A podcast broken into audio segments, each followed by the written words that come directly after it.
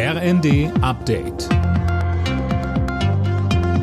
Stündlich neu. Auf den Punkt informiert. Ich bin Anna Löwer. Guten Tag.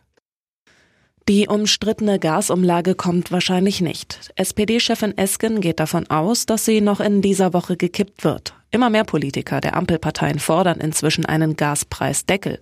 Grünen-Chef Nuripur sagte dazu bei NTV. Ein Gaspreisdeckel wäre gerade für Mindestgebrauch, für das Notwendige an Gebrauch, wäre aus unserer Sicht sehr geboten für uns Grüne.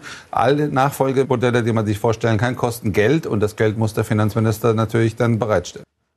Neue Schulden im Bundeshaushalt, um einen Gaspreisdeckel zu finanzieren, lehnt Finanzminister Lindner bisher ab. Italien steht vor einem Regierungswechsel. Hochrechnungen zufolge hat das Rechtsbündnis von FDI-Spitzenkandidatin Meloni bei der Parlamentswahl eine klare Mehrheit geholt. Zusammen mit ihren Bündnispartnern dürfte es für eine absolute Mehrheit reichen. Glückwünsche kamen unter anderem von AfD-Politikern. Die Vizepräsidentin des EU-Parlaments Bali zeigte sich dagegen besorgt. Sie sagte der Welt, Meloni stelle eine Gefahr für das konstruktive Miteinander in Europa dar. Wegen starker Luftverschmutzung ziehen sieben Menschen vor das Bundesverfassungsgericht in Karlsruhe. Sie fordern, die Grenzwerte zu verschärfen. Die Kläger leben in direkter Nähe von Messstellen mit besonders schlechter Luft in Berlin, Düsseldorf, Frankfurt am Main und München.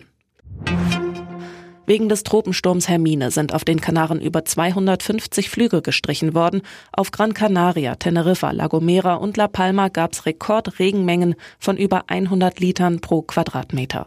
Es kam zu Erdrutschen, Straßen wurden überflutet.